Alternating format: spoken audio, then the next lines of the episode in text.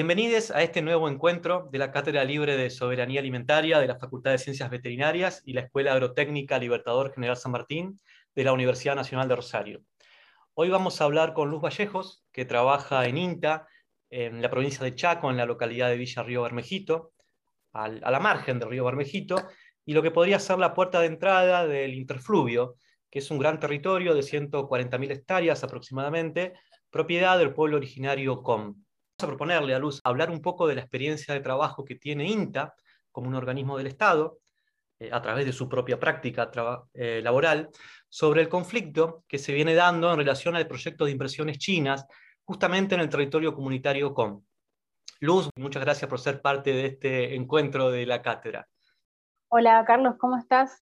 Acá mm, desde Villa Río Bermejito, desde la unidad operativa Pro Huerta eh, de Villa Río Bermejito, Em, te, escucho y, me, me suma la conversación que estás planteando. Dale, Luz, muchas gracias. Y sabemos que desde INTA se está trabajando a nivel local en un proceso de acompañamiento a, las comunidades eh, del interfluvio sobre, estas inversiones y este acuerdo porcino con China. Queríamos saber de alguna forma cómo, cómo INTA llega a trabajar a terreno, eh, de dónde surge esa demanda. Bueno, capaz que primero para los que nos escuchan y las que nos escuchan, explicar un poquito que, el INTA es un, instituto eh, de tecnología agropecuaria que tiene un gran alcance territorial en todo el país y que generalmente eh, las oficinas o, de desarrollo rural o las unidades operativas como la donde yo trabajo están como más insertas en, en campo adentro, sería o territorio más adentro, ¿no? Generalmente las agencias o las experimentales están más en, zonas urbanas o ya muy urbanizadas. En el caso mío particularmente, eh, yo dependo administrativamente de la agencia eh, eh, que está en Castelli, de la agencia del INTA que está en Castelli, y de la experimental que está en la localidad de San Peña, que de acá, desde Bermejito, quedarían un, cerca de 200 kilómetros más o menos de distancia. Entonces, prácticamente eso nos da como cierta independencia y prácticamente trabajo eh, sola acá en, la zona como INTA, pero sí trabajamos con otras organizaciones y, otra, y otros compañeros y compañeros técnicas, técnicos de, en territorio, en como vos decís, en la práctica cotidiana. Em, bueno, ¿y cómo, cómo, sucedió esto de, de la relación con, con, con los emprendimientos productivos, con inversiones chinas que se quieren hacer acá en la, en la zona, te cuento. Eh, en el año 2020, eh, a veces parece difícil recordar, pero cuando estaba iniciando un poco la, pandemia, em, empezaron a eh, correrse rumores, que lo que después los rumores se transformaron en, acciones concretas, de que el en el Espinillo, que es el, el, municipio cabecera, como vos bien dijiste, del interfluvio Teuco-Bermejito, Em, el intendente empezó a proponer a los pobladores eh, com eh, de la zona, empezó a proponer eh, avanzar sobre ciertos acuerdos comerciales con inversionistas chinos. Em, en principio, y hasta ahora se mantiene eso, ¿no? era muy característica la, la, falta de información acerca de en qué consistían estas inversiones eh, qué, se iba a producir, cómo, dónde, cuánto tiempo iba a durar esta, esta inversión. Eh, y entonces la preocupación de la gente un poco era eh, que esto empezaba a avanzar, empezaba a tomar cuerpo y prácticamente los pobladores no, no, eran consultados y o si se llegaba a hacer alguna consulta o alguna reunión, no era clara la información que se transmitía acerca de lo que se quería hacer en la zona. Eh, antes de seguir con, el relato de los hechos, te cuento que, bueno, eh, vos también capaz que conocés porque anduviste por acá, pero el interfluvio Teuco-Bermejito es un reducto muy importante de los últimos bosques secos de, de acá de Sudamérica, que es un ecosistema muy particular eh, por, por, su fragilidad y porque está en, entre, en una ecorregión que, que va en transición del Chaco húmedo al Chaco seco. Y como sabemos, estos bosques pues, decimos que son frágiles porque conservan, eh, vivimos en un ambiente semiárido, entonces la poca humedad que existe tanto en el ambiente como en la superficie es, es la que conservan los, los montes, ¿no? los bosques y toda la, la biodiversidad que, que, está, que, está, en ellos, ¿no? Em, entonces, em, estas comunidades viven bien adentro del monte, eh, en distintos parajes, que si bien hay criollos dentro de las 140.000 o 150.000 hectáreas, eh, serían 140.000 hectáreas de propiedad comunitaria a nombre de la Asociación Comunitaria Meguesochi y 10.000 hectáreas a nombre de la Asociación Comunitaria Olla Quebrada estas 140.000 hectáreas que mencioné en primer momento eh, no están mensuradas eh, porque son comunitarias. En cambio, estas 10.000 hectáreas que, mencioné en segundo término sí son, eh, sí son tierras mensuradas para las familias COM y cada, cada, cada terreno o cada espacio de la familia tiene entre 50 y 100 hectáreas. Esto que sea mensuradas eh, sería lo que entendemos nosotros como propiedad privada, ¿no? O sea, como que cada familia tiene un lote específico. Sí, pero no es propiedad privada porque los títulos, o sea, no es completamente propiedad privada porque los títulos eh, son títulos especiales que mencionan que son pobladores indígenas y los títulos mencionan que esa propiedad eh, no se puede, tiene como prácticamente las mismas características de la propiedad comunitaria, no se puede vender, no se puede enajenar, em, no se puede hacer comercio, digamos, con esa tierra, pero sí tienen como eh, una delimitación propia de la familia. O sea, una familia tiene 100 hectáreas, otra familia tiene 100 hectáreas y el título está a nombre de una persona. En este caso, los, los más ancianos o en la época que, que, se dieron esos títulos, que fueron en 1982 más o menos, eh, se hacía nombre de una persona. Esa es la diferencia y, lo, y la otra es en nombre de una comunidad. Pero eh, nosotros creemos, y bueno, creo que la legislación del derecho indígena acompaña esta, esta idea, es que tienen eh, características muy similares a la propiedad comunitaria indígena. Sería como propiedad eh, comunitaria familiar indígena, o sea, a nombre como de una familia extensa, porque ustedes saben también que las familias campesinas indígenas como son numerosas, grandes, a veces se funcionan como clanes, o sea, varias familias dentro de, una extensión de tierra bastante grande, ¿no? Bueno, para nosotros es muchos 100 hectáreas, pero a veces eh, queda chico, vamos a poner en palabras así, queda chico para una familia que crece mucho. Entonces, bueno, esa es la situación dominial del lugar donde nosotros estamos trabajando. ¿Y qué pasó entonces ante eh, esta amenaza, inminente amenaza de que estos acuerdos empezaban a, avanzar? Eh, pobladores del Interfluy empezaron a juntarse ellos, empezaron a hacer asambleas y cortes de ruta donde se planteaban comunitariamente lo que estaba sucediendo. Eh, después de más o menos haberse hecho como 10 asambleas, eh, que las hicieron los pobladores mismos como organizaciones, a veces en algún grupo más, más, más familiar, después puede ser alguna organización tipo de dirigentes que van convocando a la gente, en varios parajes, hicieron varias asambleas y manifestaron con actas y con documentación eh, que ellos recopilaron eh, su rechazo a este tipo de inversiones. Y mm, entonces eso sucedió todo en el fines de 2020, perdón, 2020 y principios del 21. Eh, nos contactamos, ellos se contactaron también por un trabajo territorial nuestro acá con la comunidad para empezar a hablar de, estos temas, ¿no? de, cómo se podía... Eh, eh, cómo, se, cómo se podía sostener el rechazo, porque evidentemente eh, la gente de la Intendencia seguía reuniéndose con los que sí aceptaban los términos del acuerdo y ellos veían que, que, como que no paraba, ¿no? que si bien ellos manifestaban su rechazo, esto no, no paraba. Y mm, pensando un poco, como, no sé si ya lo comenté, pero bueno, yo soy antropóloga social, entonces mi trabajo siempre básicamente fue socioorganizativo.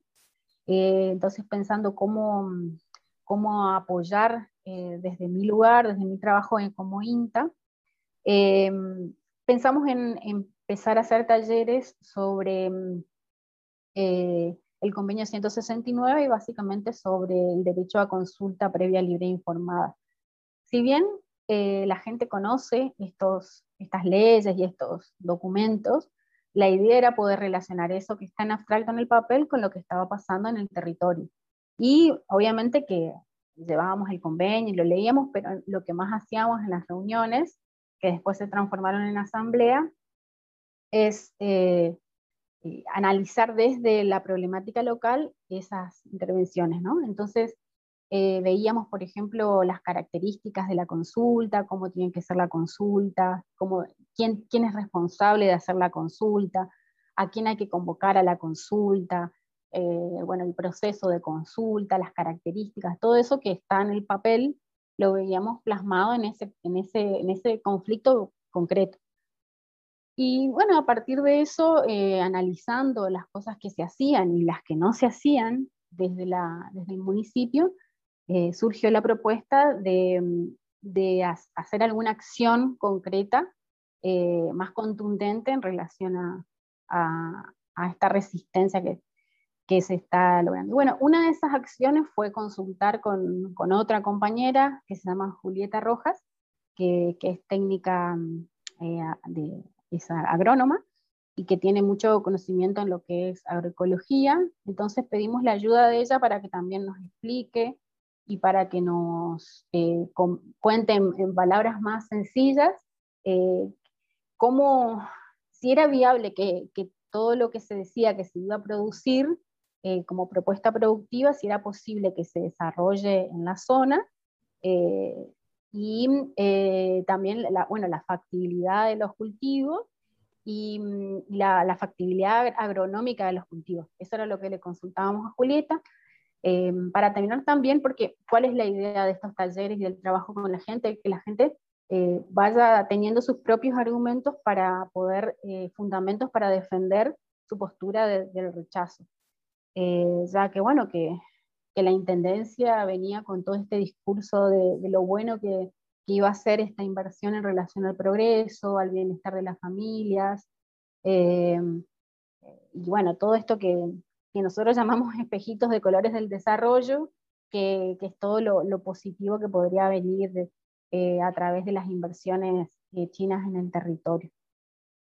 Entonces, bueno, em, en ese sentido, como técnica de INTA, eh, acompañé y después se sumaron otros compañeros de otras organizaciones y compañeras, como documentalistas, fotógrafos, fotógrafas, también un compañero que, que, es com y que nos ayuda con, con el tema de la, de la interpretación de lo, de lo que se dice, porque bueno, eh, otra característica muy importante es que acá en la zona donde nosotros trabajamos se habla el COM como primera lengua, o sea, la gente con la que nosotros nos reunimos, el castellano lo maneja como segunda lengua y a veces eh, una de las dificultades más importantes es la comprensión intercultural, o sea, estas cuestiones muy técnicas que tienen que ver con, con el convenio 169 y con la factibilidad agronómica de los cultivos, a veces el desafío es eh, cómo compartimos esa información y cómo la gente se apropia de la información y, la, comprende y después la puede, eh, la puede usar en su mismo discurso para, como arma de defensa del territorio, ¿no? Ese es un poco el, desafío.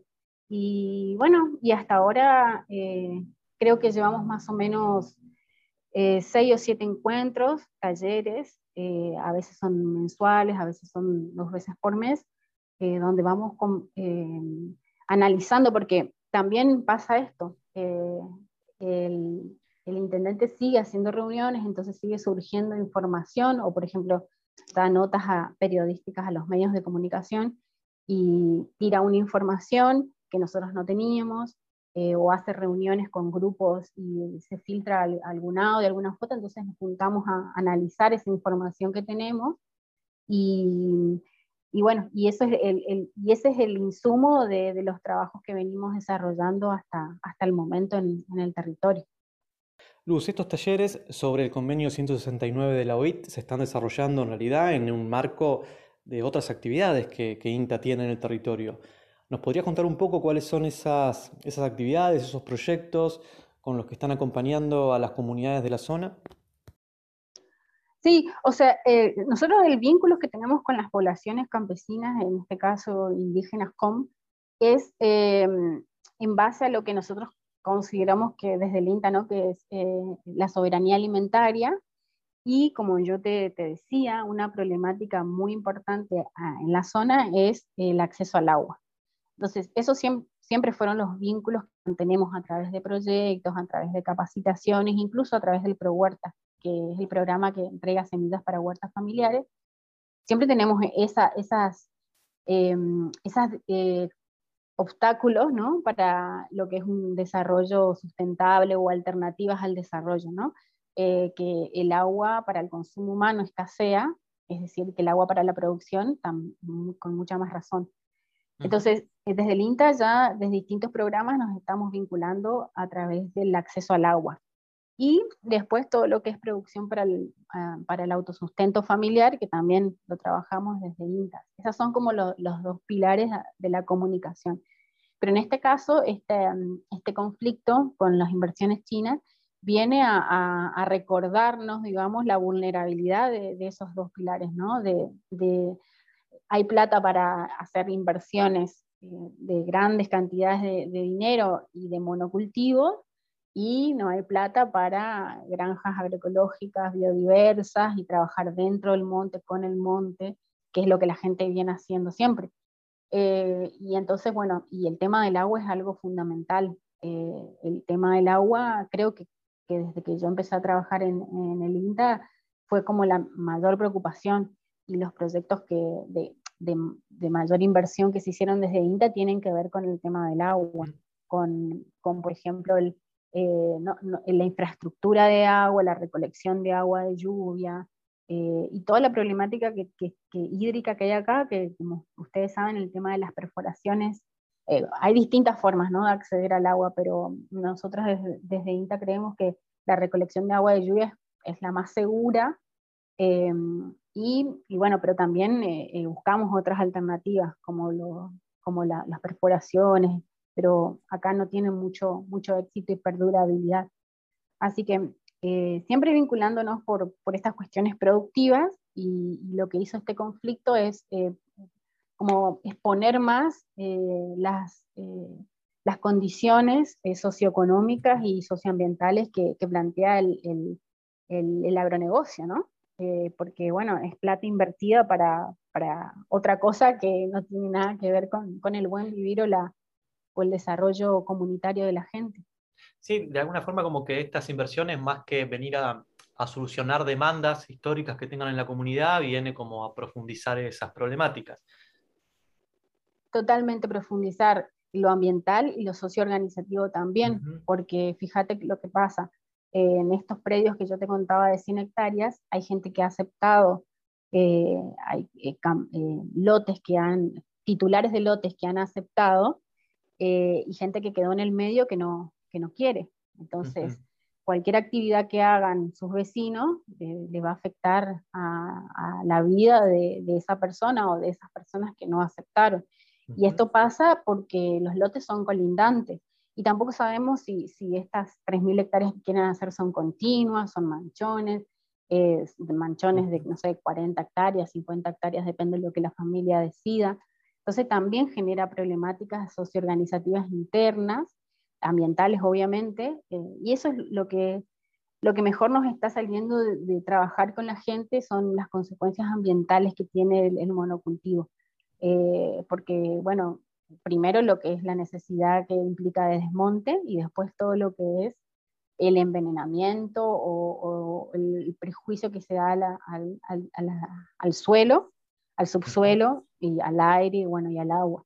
Eh, todos elementos que son como muy frágiles, o sea, como que están ahí en un equilibrio muy, muy, muy sutil acá en el bosque seco. Eh, y sobre todo porque ha avanzado mucho la, tala, la tala indiscriminada. Lucy, como consecuencia de estos talleres sobre el convenio de la UIT, y me imagino también como consecuencia de muchos otros procesos, lo que la gente está haciendo a partir de, reconocer esta información, de saber que tiene un derecho que está siendo vulnerado, se está organizando de alguna forma en función de esto.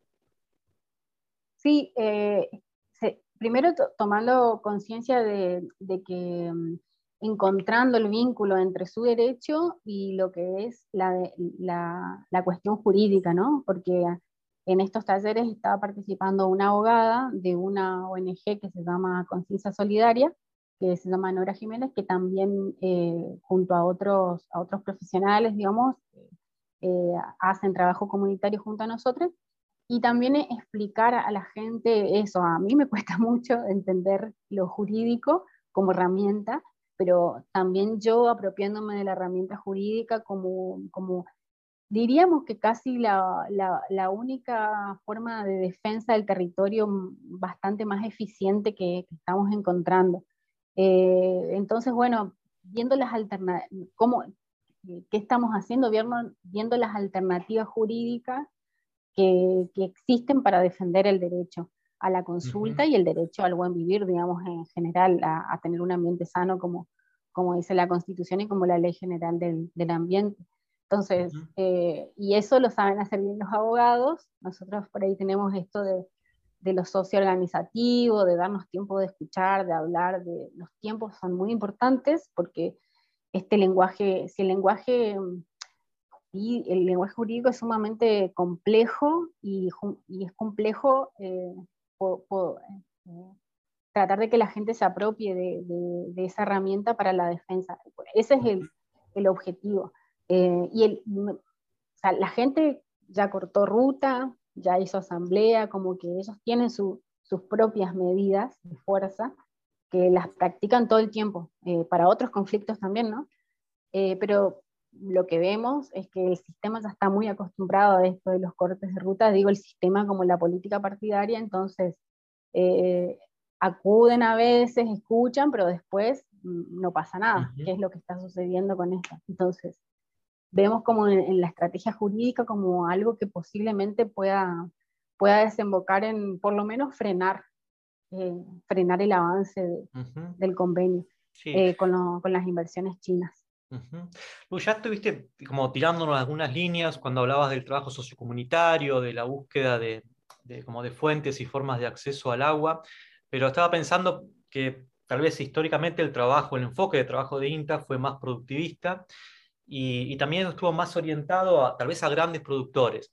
Entonces eh, me preguntaba cómo, cuál es el enfoque o, cómo, cómo pensás o cómo piensa INTA el trabajo en estos territorios comunitarios y en un contexto de esto, ¿no? de, de en un ecosistema muy, muy degradado y principalmente con alternativas productivas que tienden al productivismo. Em, como si están ensayando otros métodos.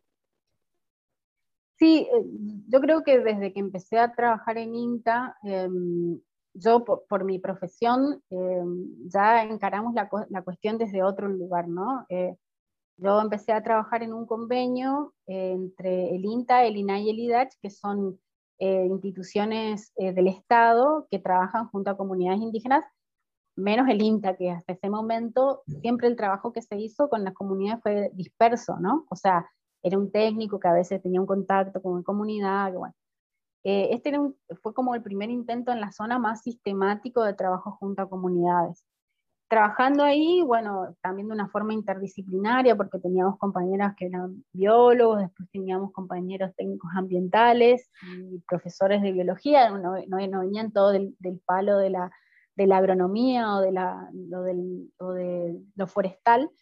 Eh, pudimos hacer como herramientas de, trabajo bastante legitimadas, ¿no? Desde el INTA. Pero bueno, después eh, el INTA de alguna forma se interesó, cuando esos convenios ya cayeron, se interesó por seguir trabajando en el territorio y yo particularmente siempre trabajé junto a comunidades con, de la zona. Eh, no, no, los proyectos con los que yo trabajo, con los que, los que ayudo a formular, eh, son exclusivamente con población com. Entonces, ya como que es una práctica que, que se empezó a instituirse eh, en el INTA, ¿no? De, bueno, a veces dicen, eh, esta persona trabaja con comunidades, como diciendo, vas a hablar con ella, pero eh, lo que tiene características es que yo trabajo en este territorio y bueno, la provincia tiene un montón de, de comunidades en, en, torno a la provincia. Em, y particularmente, em, Bueno, lo, lo, disruptivo que tiene el trabajo con comunidades es justamente esto de cómo percibimos el ambiente, ¿no? Eh, esto de lo, de lo productivista que, que, vos decís. No, podemos o no podríamos encarar un trabajo sociocomunitario o incluso socioproductivo con una comunidad desde algo netamente productivista porque eh, creemos, yo creo que ya está bastante comprobado de que no va a salir, no va a salir bien. Eh, ¿Por qué? Porque justamente son dos formas de pensar el ambiente que, se chocan y se contraponen. El caso de, lo que está pasando con las inversiones chinas es muy claro, digamos, la provincia está proponiendo una forma de desarrollo que muy poco tiene que ver con lo que las comunidades en general consideran como esto del buen vivir o, de la forma de vida de la gente campesina. Y, que viene también un poco a contraponerse con, la, con lo que ustedes vienen ensayando hace un tiempo, ¿no? con lo que la comunidad ya viene practicando acompañada por INTA. Sí, por eso te decía, nosotros trabajamos con, con, la gente para las básicamente para acompañar en, la consecución de las necesidades básicas en el campo, que son el agua, la electrificación rural y la producción para el autoconsumo. Eh, digo, ganado menor, ganado mayor poco, o sea, todo el consumo de, autosubsistencia, que parece como despectivo decir eso, pero en realidad eh, la gente ha sobrevivido millones de años. Eh, eh, de esa forma, no solamente viviendo en el monte y del monte, de los productos del monte, sino con la pequeña producción de cementera baja y con, bueno, y con, pero siempre el agua fue un insumo crítico eh, para el consumo humano, o sea, ese es eso. Eso lo venimos viendo desde, que empezamos a trabajar en, el INTA, pero por eso te decía, ahora con este tema de las inversiones chinas, parece como que es meter fuego a, a la a la madera seca, porque en realidad están atentando contra los últimos recursos eh, que tiene el territorio, que son la poca agua que hay y la producción para el autoconsumo. Incluso la producción apícola, que en los últimos años ha crecido mucho eh, eh, para, para, comerciar en las comunidades del interfluvio. O sea, hay muchas comunidades que están dedicando a la producción apícola. Eh, y sabemos bien que el agronegocio, las fumigaciones, todo lo que es la intensificación de la producción, eh, perjudica mucho la producción apícola, bueno, porque ya se sabe en otras partes del país, incluso acá en Castelli, que por fumigaciones han muerto poblaciones de, abejas muy grandes. Entonces, como que atenta contra todo lo poco que la gente fue eh, construyendo junto a otras instituciones, no solamente al INTA, ¿no? por eso decimos que, es como un conflicto muy representativo porque eh, se están intensificando todas las contradicciones de un modelo que, no es sustentable bajo ningún concepto, ¿no? Y además está vinculado de alguna forma con el ordenamiento territorial de bosques. Estas inversiones que pueden tener que implicar algún tipo de deforestación para hacer, eh, para, para hacer cultivos o también para producir, tal vez en algún momento, pienso para, para el ganado, eh, viene de la mano con, el conflicto que tiene de deforestación. Sí. Em, eh, sí, eso está directamente relacionado porque eh, en este momento en el interfluvio no, se pueden meter topadoras técnicamente. Digo técnicamente porque de de un lado al otro del río hay un puente que es de una sola mano, o sea que puede entrar más o menos una camioneta y, y y, se pasa madera, pero no topadoras. O sea, lo que existe es tala indiscriminada. Durante muchos, muchos, muchos años se vino sacando madera de forma legal un poco, ilegal un poco, y se fue degradando, ¿no? Como vos decís, el, el, monte.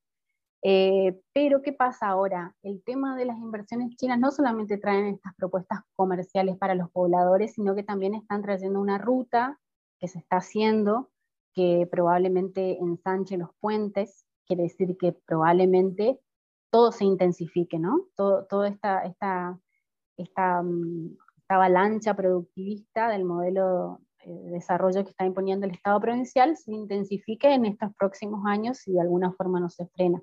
Van a ampliar el, puente, van a hacer rutas de, bueno, de pavimento que lleven, porque hay rutas pero son de tierra, entonces los caminos son inaccesibles a veces si llueve, entonces muchas dificultades que para el capitalismo les hacen perder mucho tiempo a las empresas. Ahora todo esto, con estas inversiones chinas, se está empezando a allanar ese camino, literalmente se está empezando a hacer rutas, seguramente se agrandarán los puentes, entonces, em, ¿qué pasa con, el OTBN? Eh, al mismo tiempo, nosotros en la provincia tenemos un atraso de prácticamente siete años que desde que hace que no se hacen las actualizaciones correspondientes por ley. Eh, van dos actualizaciones que no se hacen y ahora está, la provincia está muy apurada por, por hacer en plena pandemia eh, esa actualización.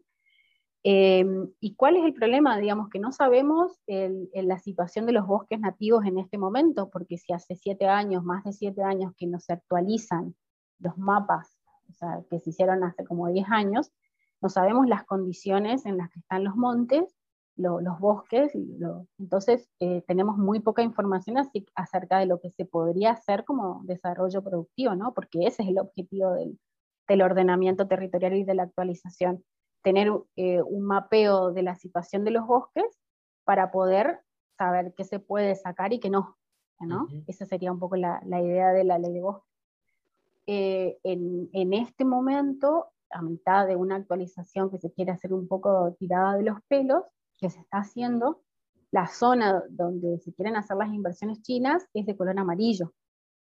Por lo tanto, se podrían hacer algunos emprendimientos eh, y sabemos que lo que la gente de bosques o la gente llama silvopastoril es un poco una falta de respeto al, a lo silvopastoril, porque mm, se desmonta a veces para meter animales. Eso, esa es como la, la idea que se tiene generalmente. Entonces, eh, bueno, acá en este caso eh, no, nos está proponiendo el, avance de la ganadería extensiva, en este caso, sino la producción de monocultivo eh, a gran escala, porque para nosotros 3.000 hectáreas es mucha superficie sobre el monte. Entonces, si bien sabemos que hay chacras viejas que se pueden usar para hacer estos emprendimientos. Eh, sabemos que se va a tener que, si se llegan a hacer, se va a tener que hacer tala como mínimo. Eh, no creo que se animen a hacer desmontes, eh, pero sí se va a intensificar la, la, tala, la tala indiscriminada y muchas veces ilegal. Entonces esa es la relación con el OTBN.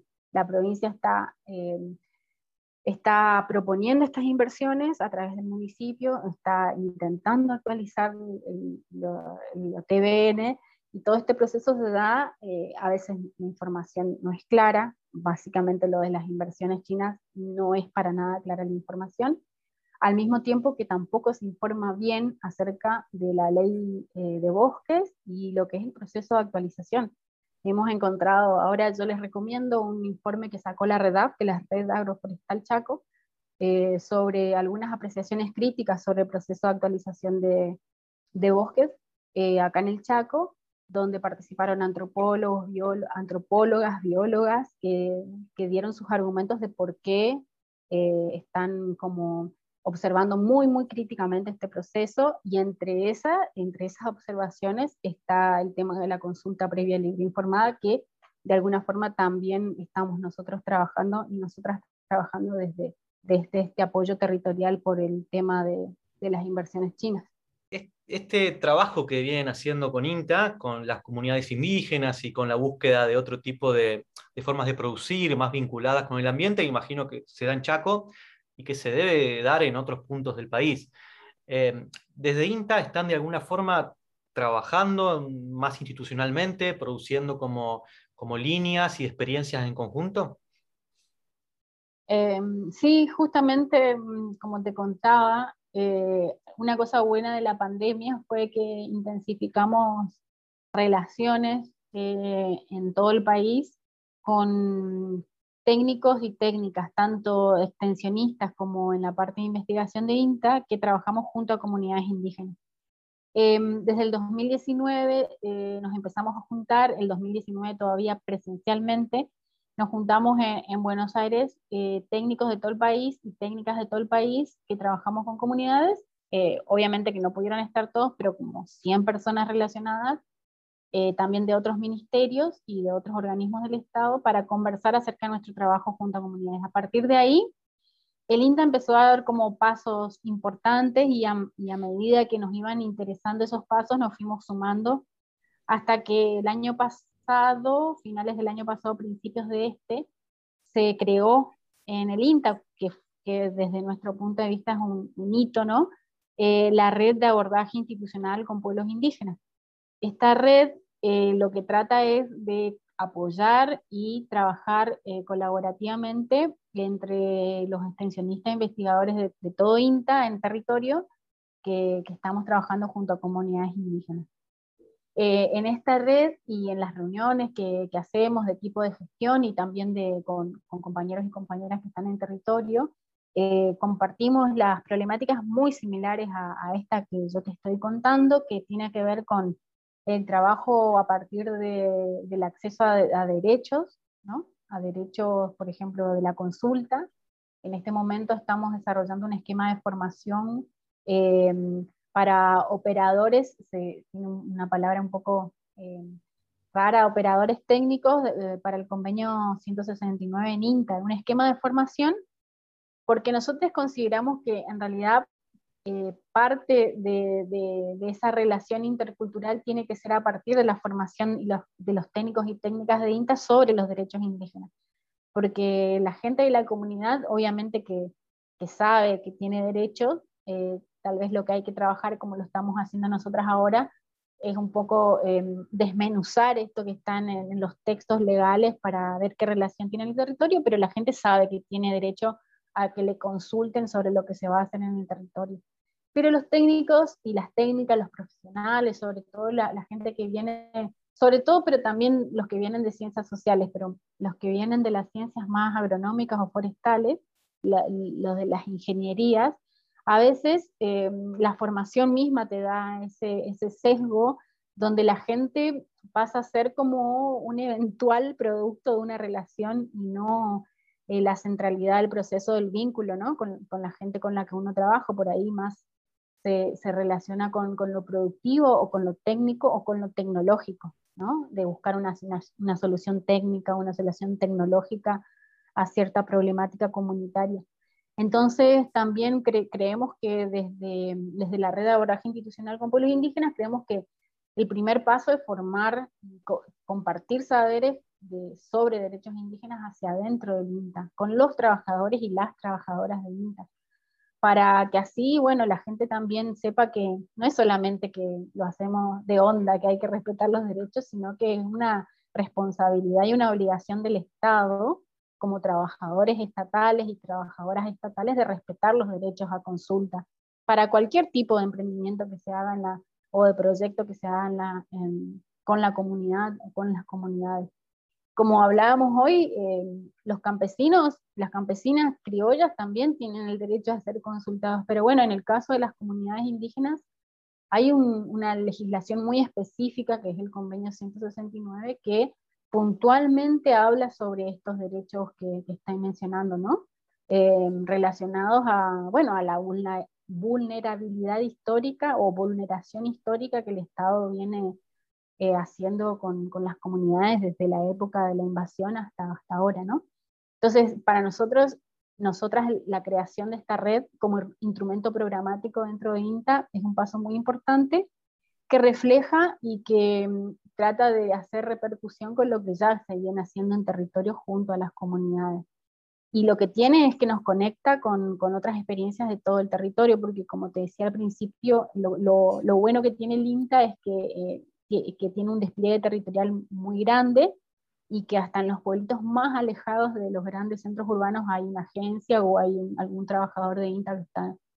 Eh, y nosotros ahora lo que queremos es trabajar ese vínculo ¿no? de ese trabajador con la comunidad desde la red. Así que bueno, es re importante para nosotros lo que pasó este año y también con el aval político de, la institución, ¿no? Nos, nos, nos apoyan y nos nos abrieron un espacio que, que muchos técnicos de INTA y técnicas de INTA venían reclamando hace mucho tiempo. Y bueno, este, este año se, se concretó ese espacio y en ese espacio estamos eh, trabajando, bueno, eh, con, mucha, con muchas ganas y también muy, muy a gusto porque es el lugar que, que nos hicimos. dentro de la institución. ¿y sabes si, si, INTA, así como tiene, como tiene este espacio, esta red, también tiene o está construyendo redes sobre temas de agroecología, de soberanía alimentaria, de otras prácticas productivas? Sí, o sea, en el discurso eh, de, lo que es todos los programas, los instrumentos programáticos, transversalmente se habla de soberanía alimentaria, se habla de, pero em, de agroecología también se está empezando a hablar mucho, mucho más, incluso hay prácticas, también hay una red eh, de agroecología. Eh, esto de las redes se creó hace poco, o sea, como instrumentos programáticos nuevos de la cartera 2019, se dice. Entonces, eh, son instrumentos nuevos donde se van tratando de incorporar cosas que antes no estaban, no se tenían en cuenta, ¿no? También mucho, mucho hincapié lo que es el trabajo con mujeres, o sea, de género, pero no solo mujeres, sino la, las relaciones de género, algo también relacionado a la violencia, el acceso al agua, hay muchos programas de acceso al agua, algunos que tienen que ver con, con obras más,